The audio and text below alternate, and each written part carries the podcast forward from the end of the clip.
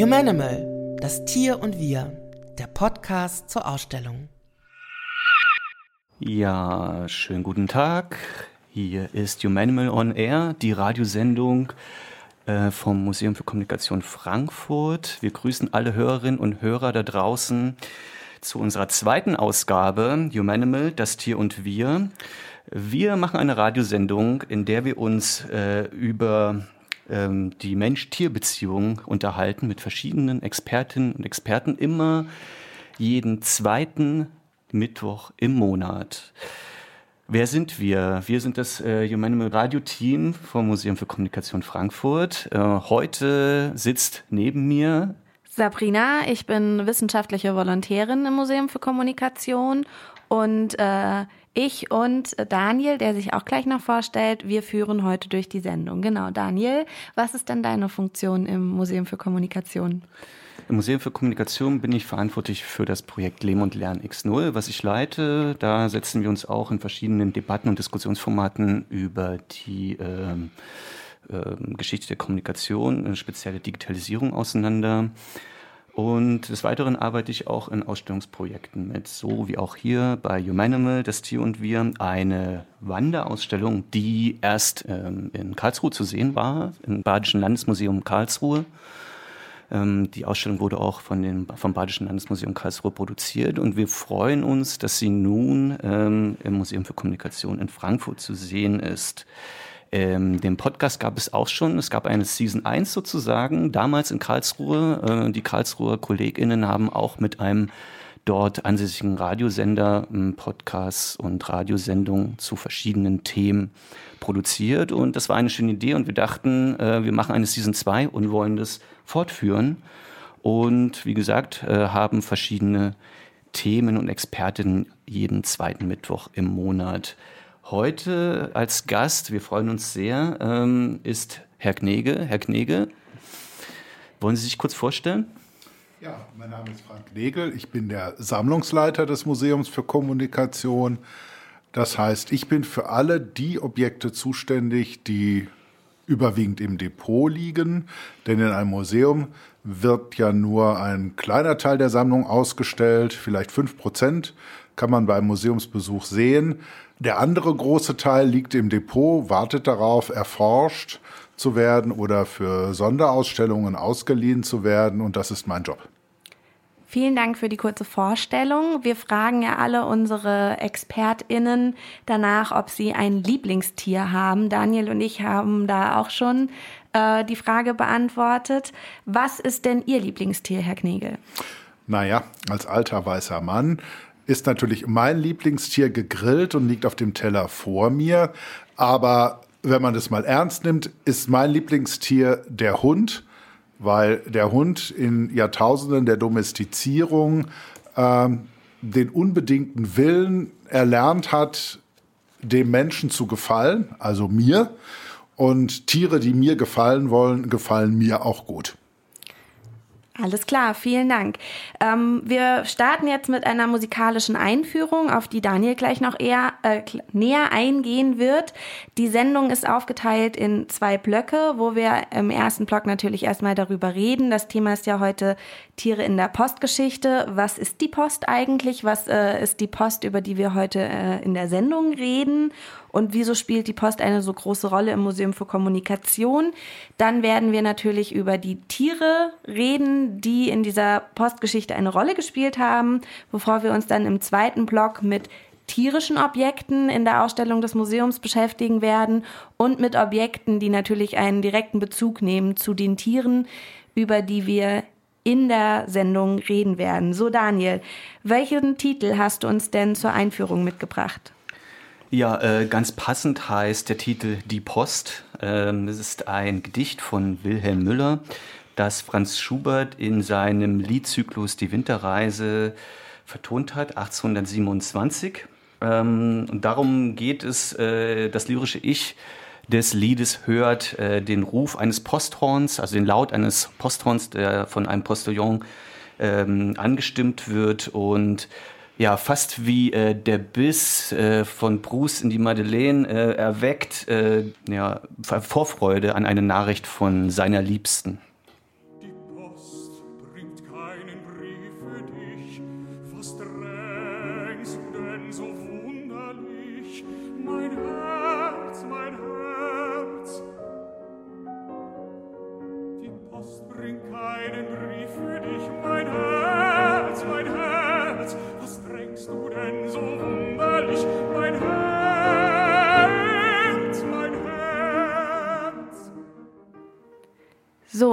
Wurde ja angesprochen, es kommt keine Post, aber vielleicht sollten wir erstmal klären, was ist denn überhaupt die Post?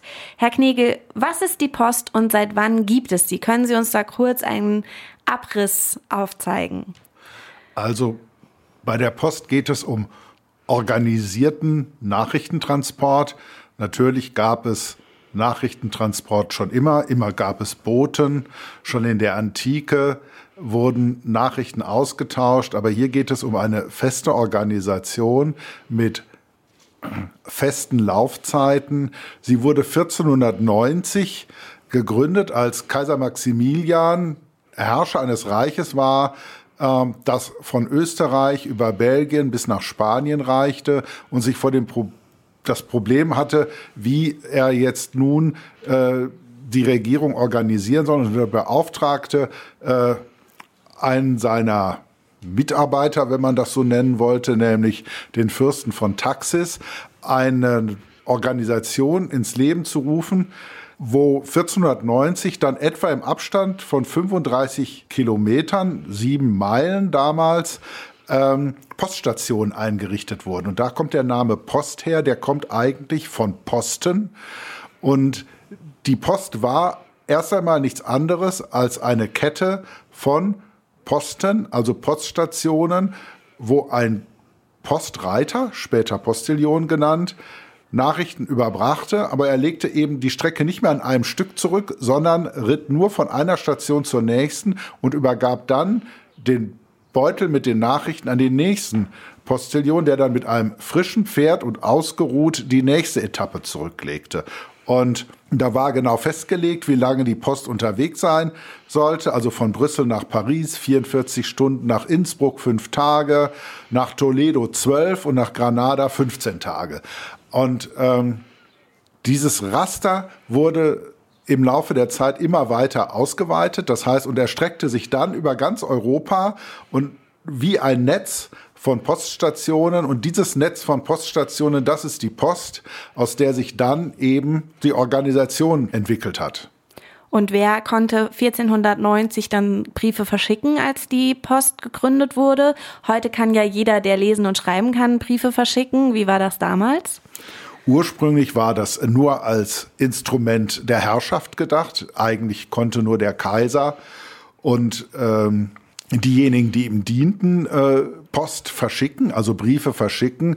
Aber es hat sich natürlich recht schnell herausgestellt, dass es ein kostspieliges Unterfangen ist, über ganz Europa überall Poststationen und zu unterhalten und Reiter vorzuhalten. Deswegen ging man dann relativ schnell dazu über, auch private Schreiben zu befördern. Das waren in erster Linie Briefe von Kaufleuten, ähm, für die das äh, einfach wirtschaftlicher Vorteil war, schnell miteinander kommunizieren zu können. Das heißt, die Post öffnete sich schon im 16. Jahrhundert für die private Post und dieses institutionalisierte, also das heißt, man sicher sein konnte, ein Brief wird in einer überschaubaren Zeit an den Empfangsort transportiert. Das ist ein ganz wichtiger Punkt in der Geschichte der Kommunikation. Ich schicke einen Brief, der ist, sagen wir mal, äh, von Italien aus in einer Woche beim Empfänger in Köln. Der antwortet sofort. Idealerweise, das ist, wurde so üblich und antwortet quasi mit der nächsten Gegenpost und dann habe ich nach einer Woche wieder die Antwort. Das heißt, in so einem 14-Tage-Rhythmus organisierte sich das ganze politische und wirtschaftliche Leben. Und warum sammeln wir das Museum für Kommunikation und die Sammlung des Museums für Kommunikation denn Objekte aus der Postgeschichte? Können Sie das einmal kurz erläutern? Gut, Post- und Nachrichtenaustausch ist ja ein wichtiges, ja, konstituierendes Element in der Geschichte der Kommunikation. Aber historisch gesehen wurden wir vor 150 Jahren, 1872, gegründet als Reichspostmuseum. Also die Institution Post schenkte sich ein eigenes Museum, um die Geschichte des Nachrichtenwesens aller Zeiten und Völker darzustellen, wie man es damals nannte. Und aus diesem Reichspostmuseum und seiner Sammlung ist in den allerlei Wechselfällen der deutschen Geschichte unter anderem das Museum für Kommunikation in Frankfurt geworden, wobei es noch ein Schwestermuseum in Berlin und eins in Nürnberg gibt. Genau, also es gibt insgesamt sechs Standorte, weil es nicht nur drei Museen, sondern auch noch drei Sammlungsorte gibt. Ähm, Sie haben ja schon den Postreiter erwähnt, also es ist ja klar, dass es äh, Postpferde gab in der Postgeschichte. Wir würden aber gerne mit Tieren anfangen, die man vielleicht nicht so auf dem Schirm hat, wenn man an die Post und ihre Geschichte denkt. Welche Tiere haben denn im Laufe der Postgeschichte noch eine Rolle gespielt, außerhalb der Pferde? Jedes Verkehrsmittel dient irgendwie auch oder kann irgendwie auch zum Posttransport dienen. Das können Schiffe sein. Äh, heute sind es Flugzeuge. Aber ähm, weniger bei der Post, aber vor allen Dingen für den privaten Nachrichtentransport oder beim Militär kamen Brieftauben zum Einsatz. Es gab Meldehunde und ähm, das sind sozusagen tierische Nachrichtenüberbringer, ähm, denn beim Postillon ist das Pferd vor allen Dingen ja das Verkehrsmittel und die Nachricht selber überbringt ja der Postillon, der drauf sitzt. Okay, dann bleiben wir mal bei der Brieftaube. Das klingt ja sehr interessant. Ähm, seit wann wurde denn Post mit Tauben überbracht? Sie haben ja gesagt, es gibt schon seit der Antike Möglichkeiten, ähm, Post zu überstellen. Zwar nicht so geordnet, äh, wie Sie das gerade so schön erklärt haben, dass man von Italien nach Köln nur unter einer Woche oder innerhalb von einer Woche äh, Post schicken kann. Aber ähm, ja, also meine Frage wäre jetzt zum Anfang einmal, seit wann wurden Brieftauben benutzt und wie weiß denn so eine Brieftaube überhaupt, wo sie hinfliegen muss? Weil anders als beim Postpferd ist ja, wo ein Postillon dabei ist, der das Pferd lenkt, ist die Taube ja alleine unterwegs. Zunächst einmal die Taube oder die Taube, wie wir sie heute kennen, stammt von der Felsentaube ab, die vor 5000 Jahren bereits domestiziert wurde also gezüchtet wurde. Und ähm, dabei hat man erkannt, dass Tauben sich gut orientieren können ähm, und immer wieder ihren Heimathorst, also ihren, ihr heimatliches Nest ansteuern. Und das schafft die Taube, weil sie über ein besonderes Organ verfügt, ähm, mit dem die Taube das Magnetfeld der Erde erspüren kann und natürlich sieht die Taube auch wichtige Landmarken, aber mit Hilfe dieser beiden Dinge, vor allen Dingen des Magnetfeldes und der Landmarken, gelingt es der Taube sehr zuverlässig, ähm, wieder zurückzufinden. Und äh, dazu ist die Taube schnell. Die kann bis zu 70 Stundenkilometer fliegen. Und ähm, das macht die Taube als Nachrichtenüberbringer interessant. Jetzt haben Sie ja gesagt, dass die Brieftaube sehr zuverlässig ist bei dem Transport. Ähm, wie hat sie denn diese Nachrichten überbracht? Denn ich habe äh, bei der Vorbereitung mich auch ein bisschen informiert und habe herausgefunden, dass eine Brieftaube nur einen Gramm tragen kann. Das heißt, sowas wie ähm, das Lied kommt ein Vogel geflogen, der ja offensichtlich einen Liebesbrief überbringt, also einen richtigen Liebesbrief. Das ist ja dann eher ein dichterisches Mittel, weil so ein Brief ja mehr wiegt als ein Gramm. Wie hat man es denn geschafft, Nachrichten oder ja, wie viele Nachrichten hat so eine Brieftaube denn überbringen können und ähm, wie hat das funktioniert, so eine Übertragung? Also diese Gewichtsbeschränkung war natürlich das Haupthindernis für eine wirklich flächendeckende Nutzung der Taube als Nachrichtenmittel. Man musste vielleicht besonders dünnes Papier nehmen, besonders klein schreiben und sich dann auch noch sehr kurz fassen, ähm, weshalb die Taube vor allen Dingen von Regierenden, von Herrschern äh, zur Kommunikation eingesetzt wurde oder für militärische Nachrichten. Ähm, ein regen Briefwechsel mit langen Texten unterhalten. Das ist sicherlich möglich, aber ähm, vor allen Dingen ging es darum, punktuell einzelne Nachrichten zu überbringen und nicht jetzt darum, dass alle Menschen sich über Brieftauben austauschen können. Und ähm, haben Sie eine Info, wie viele Nachrichten so eine Brieftaube überbringen konnte? Das naja. wäre im Vergleich dann später, wenn wir über den Postillon das Postpferd reden, vielleicht, auch wenn es keine großen äh, und inhaltlich langen Nachrichten gewesen sein mögen, wie viele Nachrichten konnte so eine Brieftaube, also Brieftaube also, denn mit? Normalerweise war es immer nur eine. Es gab eine Ausnahme, nämlich während der Belagerung von Paris 1870 Ähm, da hat man dann, da Paris eingekesselt war von deutschen Truppen und die Regierung saß in Paris und die Bevölkerung war natürlich auch noch in Paris und man wollte mit dem Rest Frankreichs kommunizieren, da äh, hat man dann äh, Briefe abfotografiert, also fotografisch verkleinert, Mikrofotografien und konnte dann auf winzig kleinen, ganz dünnen Filmen äh, bis zu 40.000 Nachrichten äh, unterbringen. Die wurden dann in kleine Köcher an der Brieftaube festgeschnallt und am Empfangsort wurden die dann fotomechanisch wieder hochvergrößert und ähm, zugestellt.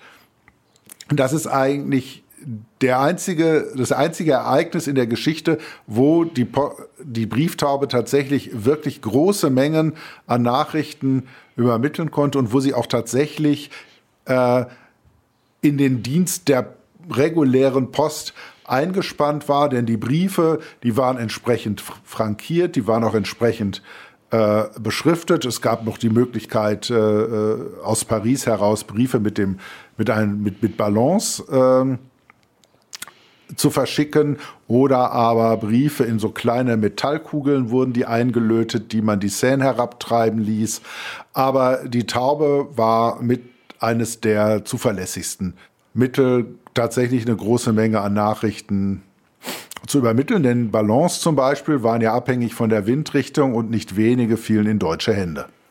Oh, das war ja natürlich nicht so toll. Sie hatten erwähnt, äh, neben der Taube gab es auch noch Hunde, die im Einsatz für die Post waren. Ähm, welche Hunde waren das und äh, inwiefern waren sie denn bei der Post im Einsatz? Also der Hund ist ja eins der ältesten Haustiere des Menschen. Schon seit 15.000 Jahren äh, hat der Mensch Hunde. Und ähm, der Hund hat im Grunde zwei Aufgaben erfüllt. Heute wenig bekannt ist der Einsatz als Zughund. Das heißt, große Hunde, die kleine Wagen ziehen. Natürlich ziehen die keine Kutschen, aber kleine Wagen. Das wurde vielfach eingesetzt auf dem Land. Äh, Wanderhändler, die nicht allzu schwere Waren verkauften, zum Beispiel Korbwaren oder Mausefallen oder solche Dinge mehr, die luden die in kleine Handkarren und diese wurden dann von Hunden gezogen. Und äh, das gab es auch bei der Post. Äh, vereinzelt wurden sogar ganz Wagen mit Menschen von Hundegespannen gezogen. Das ist jetzt nichts Ungewöhnliches. Alle kennen die Huskies in Alaska, äh, den Schlittenhund. Ähm, aber das gab es eben bis ins 19. Jahrhundert auch in Europa, ähm, bis es dann zunehmend unüblich und aus Tierschutzgründen verboten wurde. Die andere Möglichkeit ist der Einsatz als Meldehund.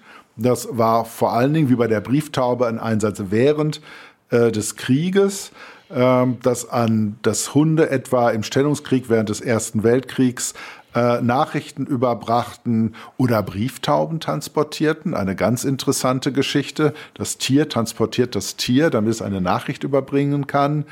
Ähm, es gab Hundegeschirre, die, äh, wo die Hunde äh, Kabel äh, äh, trugen, die sich während des Laufens abrollten, äh, so dass man dann eine Telefonverbindung herstellen konnte. Das war für die vielen Hunde gefährlich und ähm, nicht viele Hunde haben den Krieg auch da nicht überlebt. Das galt im Übrigen auch äh, für die 20.000 Brieftauben, die während des Ersten Weltkriegs im Einsatz waren. Von denen haben auch viele einfach nicht überlebt.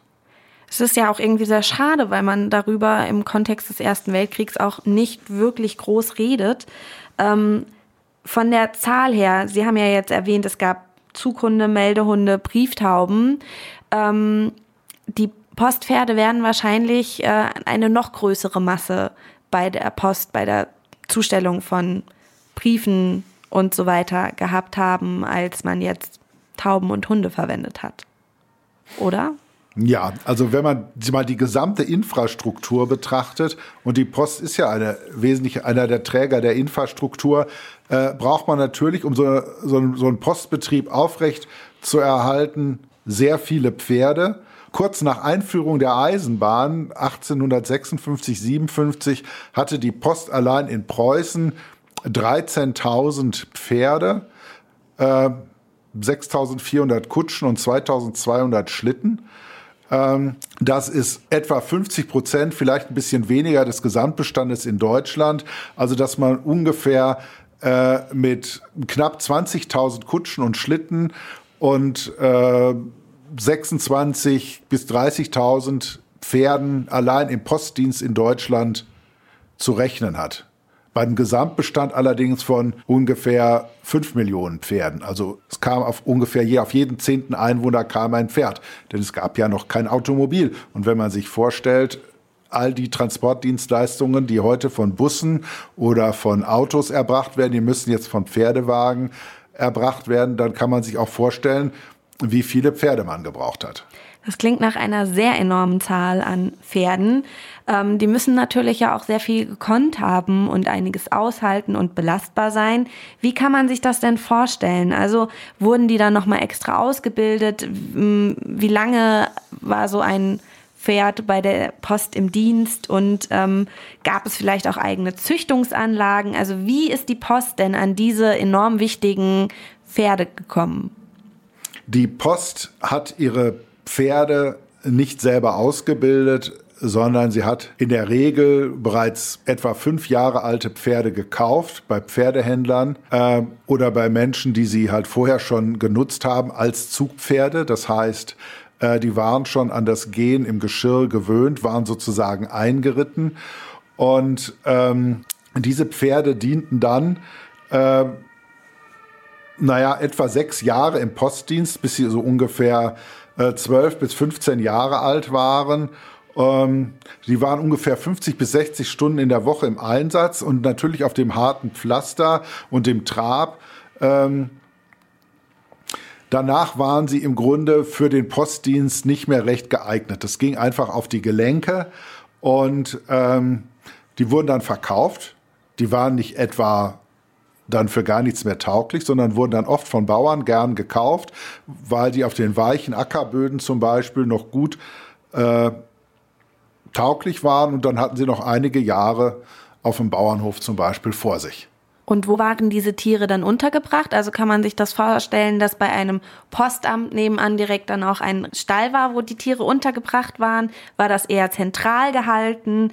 Ähm, ja, und also wie sah das denn so aus? Ähm, wie, also wie viele Pferde waren in so einem Poststall? Gab es bestimmte, auch bestimmte Pferde, die besonders gut äh, geeignet waren für den Postbetrieb, also dass man sich auf bestimmte Rassen fokussiert hat, weil Sie haben ja eben gesagt, man ähm, muss sich vorstellen, all das, was heute Autos machen oder andere ähm, Verkehrsmittel, ähm, das haben früher eben die Postpferde gemacht. Die müssen ja irgendwie in der enormen Zahl irgendwo untergekommen sein. Ja, also nochmal zur Frage, wo kamen die Pferde her? Man nutzte für schnellere Fahrten, ähm, kaufte man vorwiegend ostpreußische Pferde, während für langsamere Fahrten und für schwerere Lasten man mecklenburgische Pferde erwarb. Und äh, ja, das mit der Unterbringung.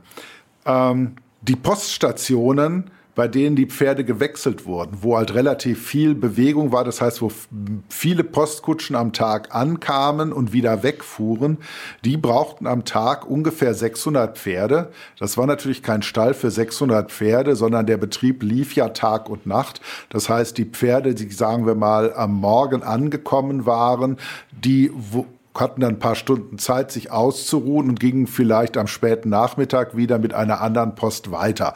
Das heißt, die blieben einige Stunden in der Posthalterei und äh, gingen dann mit einer anderen Postkutsche traten sie eine neue Reise an. Das heißt, man musste also nicht 600 Pferde auf einmal unterbringen, sondern nur so viel, wie man jetzt im Durchlauf gerade hatte. Wenn man an große Städte denkt, wo dann die, zum Beispiel die Postzustellung erfolgte, wie etwa Berlin. Berlin hatte vor Einführung der Eisenbahn etwa 2700 Postpferde. Allein dort, wobei Berlin damals deutlich kleiner war. Da muss man natürlich sehen, das ist auch eine logistische Herausforderung. Ähm, da waren die Postpferde tatsächlich in unmittelbarer Nachbarschaft der Postämter untergebracht. Da gab es dann ähm, Zustellämter oder Zustellhöfe. Ähm, oft mit mehrstöckigen Pferdestellen, das heißt über Rampen waren dann die Pferde im zweiten Obergeschoss untergebracht. Es gab sogar äh, äh Ställe, die äh, äh, noch höher, also wo, wo es dann drei Geschosse gab, wo die Pferde übereinander wohnten. Und wenn man sich auch mal vorstellt, diese zentrale Unterbringung war auch nötig. Ähm, ein Pferd verbraucht am Tag vielleicht äh, sechs Kilogramm Hafer, anderthalb Kilo Mais, vier Kilogramm Heu. Und wenn man allein den Haferbedarf rechnet, äh, dann braucht man ja schon äh, 15 äh, Tonnen Hafer etwa am Tag. Ähm, und ähm, das sind oder, oder 500 bis 600 Tonnen Hafer alleine für diese zur Versorgung dieser Pferde im Jahr. Und es muss auch alles organisiert werden. Da gibt es ja auch Menschen, die sich um die Pferde kümmern müssen. Ähm, es ist ja kein Stall, wie man ihn heute für Sportpferde kennt, sondern äh, es sind viele Pferde, da ist ständig Bewegung. Ja, es ist ein, ein wichtiger logistischer Faktor. Und Sie haben ja gesagt, mit der Einführung der Eisenbahn und dann spätestens auch mit der Einführung des äh, Automobils hat der sogenannte ja, Hafermotor, wie auch das Pferd genannt wird, eigentlich ausgesorgt. Gab es denn tatsächlich dann noch ähm, andere Verwendungen? Hat, ähm, ich denke mal, vielleicht an Krieg, wo es schwierig war, an Benzin zu kommen, wurden da Pferde wieder wichtiger für bestimmte Aufgaben? Gab es sozusagen wieder ein Revival der Pferde bei der Post oder kann man das vernachlässigen? Ähm, ein Revival kann man es vielleicht nicht nennen, aber es gab natürlich im Laufe der Jahre Veränderungen. Also vor Einführung der Eisenbahn war die Post ein Fernverkehrsträger. Das heißt, mit, der, mit dem Pferd, mit der Postkutsche wurden Menschen und Nachrichten über weite Strecken transportiert. Mit der Postkutsche fuhr ich nicht von hier nach Friedberg oder ins Umland, sondern man stieg hier in die Postkutsche und fuhr über Kassel nach Berlin und weiter äh, äh, vielleicht nach Warschau oder von über München nach Italien. Also das waren die Strecken, um die es bei der Post vor Einführung der Eisenbahn ging. Nun kam die Eisenbahn und die Postkutsche wurde zu einem Regionalverkehrsträger. Das heißt, die Tiere mit der Postkutsche übernahmen die Zubringerfunktion vom Umland in die zu den Orten mit den Bahnhöfen, also von Friedberg nach Frankfurt und von da aus nahm die Post oder nahmen die Menschen die Eisenbahn. Das heißt, äh, die Zahl der Pferde ging mit der Einführung der Eisenbahn zwar geringfügig zurück, aber gleichzeitig strömten immer mehr Menschen in die Städte. Die Bevölkerung in Deutschland nahm zu, der Warenumlauf nahm zu. Das heißt, danach überstieg die Zahl der Postpferde wiederum die Zahl der Pferde, die man schon vor der Eisenbahn hatte, einfach weil äh, ähm, dieser ganze regionale Lieferdienst äh, einfach mehr Pferde erforderte, als man zuvor benötigt hatte. Bedingt durch den Ersten Weltkrieg kam dann das Aus für das Pferd erst danach. Also 1919 gab es noch mal knapp so viel Pferde wie vor dem Krieg, aber dann ging die Zahl relativ schnell nach unten. Das heißt, durch Kraftfahrzeuge, vor allen Dingen durch Elektrowagen, wurden die von Pferden gezogene Paketzustellwagen abgelöst und ähm, Busse kamen. Und dann war 1925, Weihnachten 1925, war im Großen und Ganzen die Geschichte des Pferdes bei der Post beendet. In einzelnen Ecken, also in sehr ländlichen Gegenden, wo sich das mit dem Auto noch nicht so lohnte. Und in einigen Städten gab es das noch länger. Tatsächlich wurden die letzten Postpferde in Deutschland, also in der Bundesrepublik, erst 1957 außer Dienst gestellt, denn da gab es noch 17 Pferde und 13 Kutschen im Wuppertal. Ähm, hat das einen Grund, warum in Wuppertal? Man hat dann im Grunde genommen das dann da konzentriert. Man hat natürlich keine neuen Wagen mehr gebaut zum Beispiel, sondern dann gesagt, gut, in Flensburg stellen wir die Postzustellung mit dem Pferd ein. Noch vorhandenes Material wird dann an ein anderes Postamt abgegeben und so schrumpfte dann der Bestand immer weiter zusammen und Wuppertal war dann vielleicht zufällig einfach das letzte Amt, wo es solche gab. Es hätte auch eine andere Stadt sein können. Ah, alles klar. Ähm, und wie ist denn die Rolle der Pferde heutzutage? Also wir haben ja offensichtlich keine Pferde mehr ähm, bei der Post, aber werden Pferde irgendwie noch heute verwendet? Können Sie uns da vielleicht noch ein paar Infos geben? Ja, heute ist das Pferd vor allen Dingen ein Reitpferd in Deutschland, ein sozusagen wird für die Freizeitzwecke genutzt.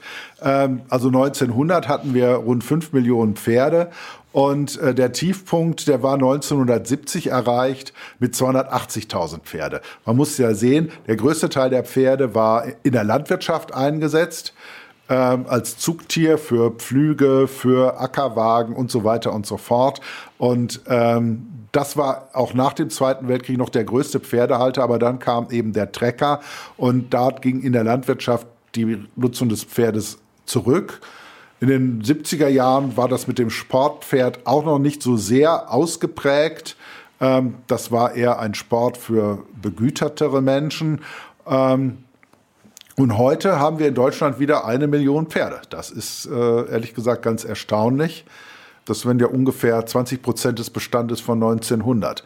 Das sind natürlich überwiegend keine Zugpferde mehr. Die meisten Pferde, die wir heute haben, sind Reitpferde. 1900 war das eigentlich genau umgekehrt. Da waren die allermeisten Pferde Zugpferde und Reitpferde gab es im Vergleich dazu weniger.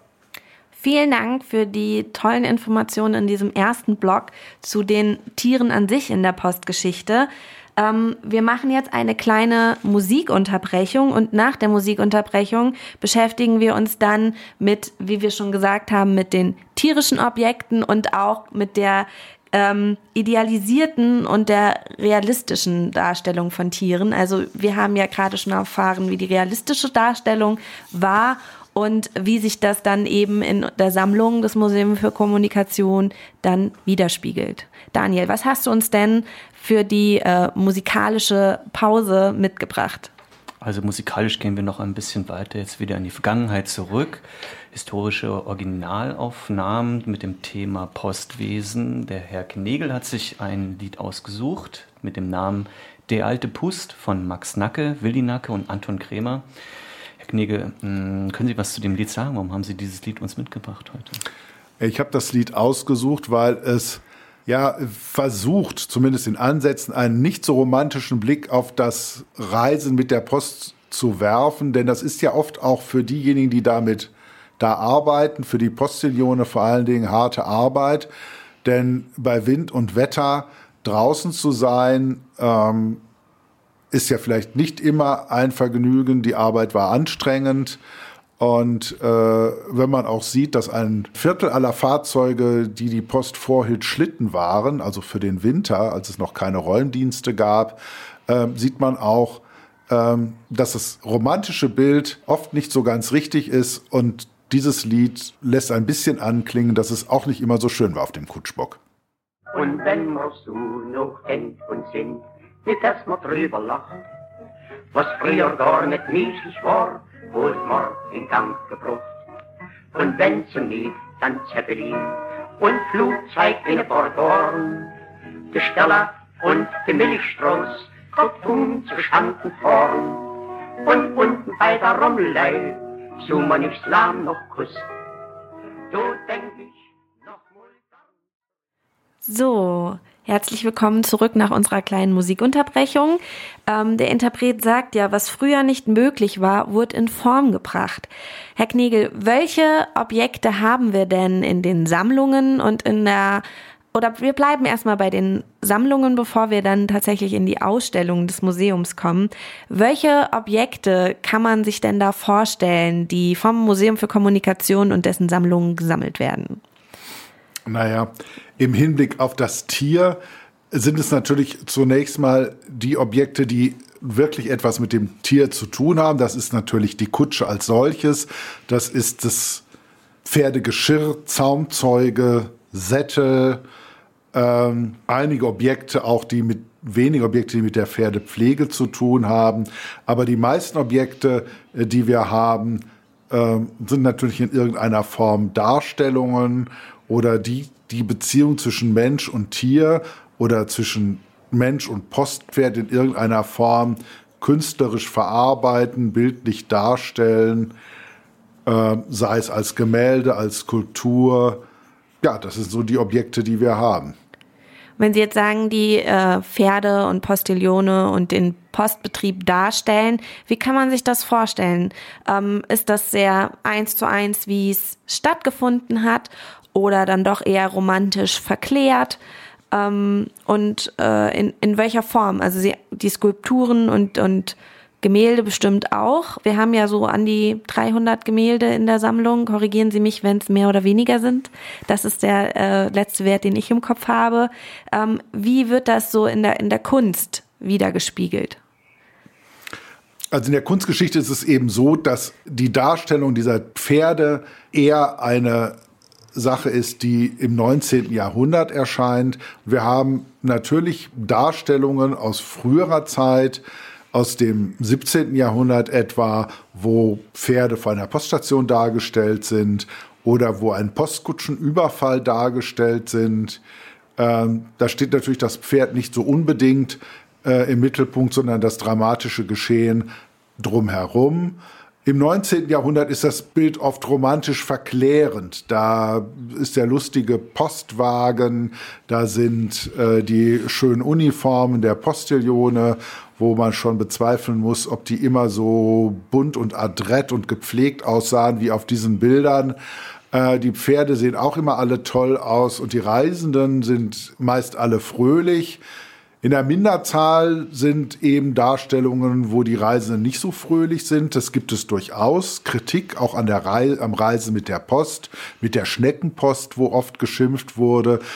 Da gibt es dann Bilder, die vor den Gefahren warnen, vor den Unfällen, Kutschen, die umstürzen, vor den Räubern, die unterwegs lauern, vor der Witterung in Schnee, Pferde, die beim Gewitter durchgehen und das ist auch Thema, aber das sind Darstellungen, die eher in der Minderzahl sind, ähm, für ängstliche Gemüter, wenn man so will. Ähm, meist äh, scheint das Reise mit der Post ein echtes Vergnügen gewesen zu sein, was man sich angesichts der schlechten Straßen nicht so richtig vorstellen kann. Und äh, wo kann man, wie kann man sich das vorstellen, wo diese Gemälde hingen die dann in Postämtern oder hingen die bei Menschen, die sich Bilder leisten konnten, in deren Häusern und äh, wo hängt man sich denn ein Gemälde hin, wo gerade ein Unfall mit einer Postkutsche oder ein äh, ja ein Überfall äh, dargestellt wird? Wie kann man sich das vorstellen? Also das mit dem Überfall auf eine äh, Postkutsche, das sind, denke ich, Gemälde, die man in das Umfeld des Dreißigjährigen Krieges verorten muss, wo Darstellungen solcher Gewalt ähm, eher üblich waren oder vorkamen, sagen wir es mal besser so. Ähm, das ist dann eben halt eine Warnung, eine das Publikum erschauert und da geht es natürlich so ein bisschen darum auch, ähm, die Unsicherheit des Daseins äh, darzustellen. Das waren Bilder, die eher für ein begütertes Publikum bestimmt waren, also adelige oder reiche Kaufleute. Äh, bei den Bildern, die Postkutschenunfälle darstellen, sind es zum Beispiel Votivbilder, also Bilder, die in Kirchen aufgehängt wurden als Dank für äh, die Errettung in dieser Not, in die man da geraten war. Es war eigentlich nichts, was man sich zu Hause ins Wohnzimmer hinhängte. Ansonsten waren die Gemälde des 19. Jahrhunderts eher für ein äh, bürgerlich wohlhabendes Publikum bestimmt, bei dem es ein nettes Sujet war, das sich eben zusammen mit zahlreichen anderen Gemälden in das Wohnambiente einfügte. Überhaupt waren Pferdebilder auch gefragt. Äh, das in, in, in den verschiedensten Schattierungen, also Schlachtendarstellungen, die ja gar nicht ohne Pferde auskommen. Ähm, Menschen ließen sich gerne auch auf dem Pferd porträtieren. Das sind so Dinge, die sich äh, auch von dem Herrscherstandbild vielleicht ableiten. Und selbst wenn man dann selber äh, gar nicht so eine hohe Position hatte, äh, brachte man ja dadurch, dass man sich auf einem Pferd porträtieren ließ oder abbilden ließ, auch etwas zum Ausdruck. Ähm, das sind Bilder, die sich bei uns so finden. Ähm, und wenn das reinste Vergnügen dargestellt wurde, was es ja offensichtlich nicht war, die Fahrt mit der Postkutsche zum Beispiel. Ähm, reden wir dann von zeitgenössischen Künstlern, die das abbilden, was sie gesehen haben? Oder ist das dann eher mit 10, äh, 20 Jahren Unterschied, wo der Künstler quasi auf die Zeit zurückblickt? Wie authentisch können diese Gemälde denn äh, oder sind diese Gemälde, die wir in der Sammlung haben? Also da gibt es ja sehr wohl Darstellungen aus der Zeit der 1830er, 1840er, 1850er oder 60er Jahre, äh, quasi die Hochzeit auch äh, der Postkutsche, wo wirklich viele unterwegs waren. Ähm, und äh, da haben die Maler das, äh, was sie da abgebildet haben, auch tatsächlich gesehen. Je später die Bilder sind, und es kippt dann, sagen wir mal so, ab den 1860er Jahren, ähm, umso weniger ist dann der Realitätsgehalt. Natürlich sieht man dann oft Bilder, die Kutschen dann in der, in der Alpenlandschaft zeigen, äh, dort, wo die Eisenbahn noch nicht war ähm, und ähm, wo das so ein, auch einen touristischen Aspekt hat, äh, der da mit abgebildet wurde. Aber äh, solche Bilder, äh, die aussehen wie Mitte des 19. Jahrhunderts, finden Sie auch noch in der Zeit nach 1900. Und äh, da hat es einfach ganz gar nichts mehr mit der Realität zu tun. Natürlich gab es noch Postkutschenlinien, als diese Bilder entstanden, aber eigentlich, was da gezeigt wird, ist die Zeit, die 50 Jahre zurückliegt. Und da ist es irgendwie auch so ein Abschiedsschmerz oder äh, eine Auseinandersetzung in Anführungszeichen mit der Moderne, also in dem eigentlich eine vormoderne Zeit äh, äh, dargestellt wird, in der man mit der Postkutsche durch eine schöne Landschaft reiste, während in der Realität man äh, mit dem Dampfschnellzug äh, äh, die, die Landschaft durchmaß und das gar nicht mehr so wahrnahm, wie man das vielleicht in der Postkutsche wahrgenommen hat. Also eine Art Postkutschenromantik. Okay. Ich habe mich auch ein bisschen selbst schlau gemacht, was wir alles so in der Sammlung haben und habe sowas wie Steigbügel, Uniformen haben wir auch von Postillonen, ähm, Kursuhren zum Beispiel, Sammelbilder von Margarinen, auf denen die Post äh, dargestellt ist. Von welcher Summe an Objekten reden wir denn oder auch von den Postkutschen und Schlitten? Können Sie uns da einfach mal eine Größenordnung geben? Wie viele Objekte gibt es generell in, der, in den Sammlungen und wie viele davon sind jetzt, falls Sie das mal grob schätzen können, äh, mit Bezug zu Tieren aus der Postgeschichte?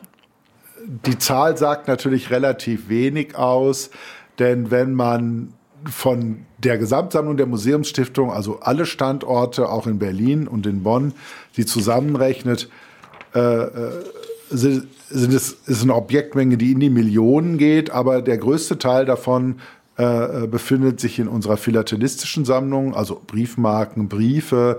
Und wenn man auch noch die ganzen Archivalien und Fotografien abzieht, bleiben äh, vielleicht äh, 40 oder 50.000 dreidimensionale Objekte übrig. Und in direkter Beziehung zum Pferd oder zum Tier, das kann man schwer schätzen, aber wir besitzen insgesamt etwa 40 Postkutschen und Postschlitten ähm, und eine entsprechende Menge an, an, an, an Zaumzeug vielleicht.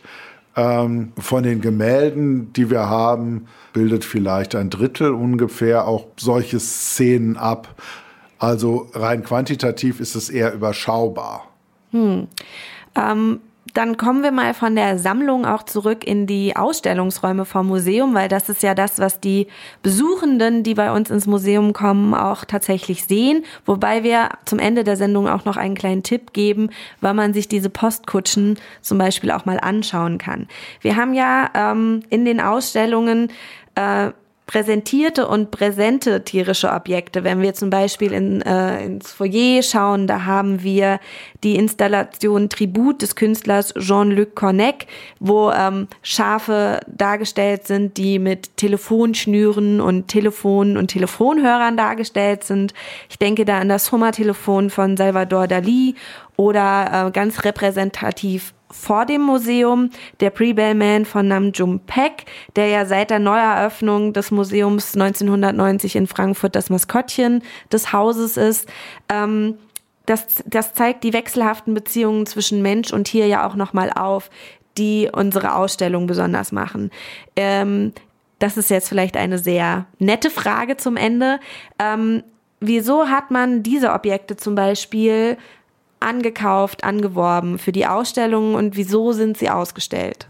Ja, das kann man schwer generell sagen, sondern letztlich nur bei jedem Werk einzeln erklären. Vor dem Museum der, äh, diese Reiterfigur Pre-Bellman von Nam June Paik orientiert sich ja an einem klassischen Reiterstandbild, also ähm, wie sie etwa für Feldherren üblich war. Also ein stolzer Reiter sitzt auf einem kräftigen Pferd und hier bei der Figur sieht es ja so aus, als ob äh, die Figur so eine Lanze in der Hand hält wie Don Quixote. Und ähm, das ist sicher so eine ironische Verarbeitung dieses Themas äh, des herrischen Reiters auf dem Pferd. Bei dem Hummer-Telefon von Salvatore Dali hat die tierische Komponente dieses Kommunikationsgegenstandes etwas mit der Beziehung von Salvador Dali zum Hummer zu tun. In Dalis Auffassung hat der Hummer so ein erotisches äh, Symbol, also ähm, hatte so eine sehr ausgeprägt erotische Komponente und ihm ging es eben darum, das Absurde zum Ausdruck zu bringen. Ähm, und da wird eben der Hummer mit einem eingegossenen Telefonhörer zu einem Telefon, mit dem man auch tatsächlich kommunizieren konnte. Das waren ja der Ausstattungsgegenstände für äh, ein sehr exzentrisches Wohnhaus seines sehr exzentrischen Mäzens. Und ähm, damit konnte man auch wirklich telefonieren. Und ähm, hier ist der Hummer eben halt das Symbol für ein Ding, das in der Vorstellungswelt des Künstlers existiert, während äh, Jean-Luc Cornec einfach mit dem Material spielt, also das Telefon und diese gewendelten Telefonschnüre. Menschen, die äh, älter sind, werden das noch wissen. Als es noch keine schnurlosen Telefone gab, war der Hörer mit dem Telefon tatsächlich durch ein gedrilltes Kabel verbunden. Und diese meist hellgrauen Kabel wurden eben, weil sie so ein wolliges Aussehen haben, zu Schafen verarbeitet. Und da kommt wieder das Tier ins Museum als, ja, lustige Referenz.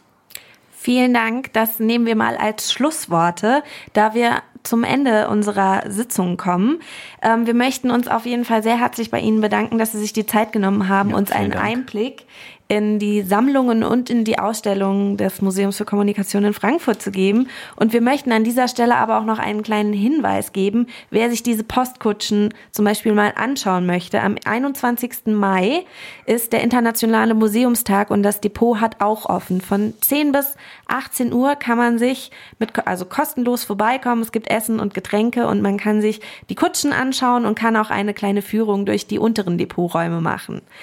Ähm, genau, dann verabschieden Herr Knegel und ich uns und ich übergebe für den letzten Musikwunsch an Daniel, der auch noch kurz erzählt, wie es weitergehen wird beim nächsten Podcast, denn da bin ich nicht dabei. Der wird dann von Daniel und Tine gemacht. Daniel, was erwartet uns denn da? Genau, nochmal vielen Dank, Herr Knegel, für die interessanten Einblicke. Weiter geht's bei Humanimal, dem Podcast, äh, am 14.06. mit dem Thema Tierlaute, laute Tiere. Zu Gast wird Lasse Mark Krieg sein, ein Komponist, der mit Tierlauten Musik komponiert und auch viel im Feld unterwegs ist und äh, verschiedenste Tierarten Insekten, Säugetiere aufnimmt und sie ähm, digital bearbeiten und wiedererklingen lässt. Bei uns geht es jetzt auch etwas elektronisch zeitgenössischer weiter. Der letzte äh, musikalische Impuls kommt von der Band The Postal Service, ein Projekt von Jimmy Tamborello und Ben Gibbard. Ähm, der heißt There is Never Enough Time.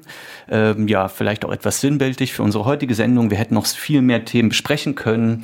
Aber die Stunde neigt sich zum Ende. Wir würden uns freuen, wenn ihr das nächste Mal am 14.06. wieder einschaltet. Tschüss.